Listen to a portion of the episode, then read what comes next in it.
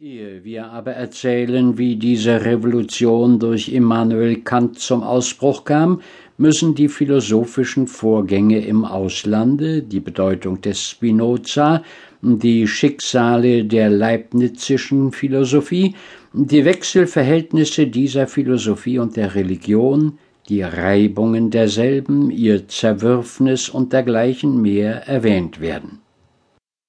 Beständig aber halten wir im Auge diejenige von den Fragen der Philosophie, der wir eine soziale Bedeutung beimessen und zu deren Lösung sie mit der Religion konkurriert. Dieses ist nun die Frage von der Natur Gottes.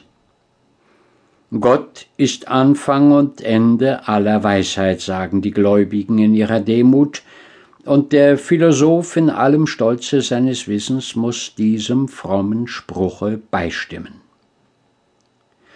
Nicht Bacon, wie man zu lehren pflegt, sondern René Descartes ist der Vater der neueren Philosophie, und in welchem Grade die deutsche Philosophie von ihm abstammt, werden wir ganz deutlich zeigen.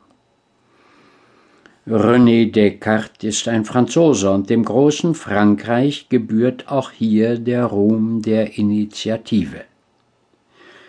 Aber das große Frankreich, das geräuschvolle, bewegte, viel schwatzende Land der Franzosen, war nie ein geeigneter Boden für Philosophie, diese wird vielleicht niemals darauf gedeihen, und das fühlte René Descartes, und er ging nach Holland dem stillen, schweigenden Lande der Trekscheuten und Holländer, und dort schrieb er seine philosophischen Werke.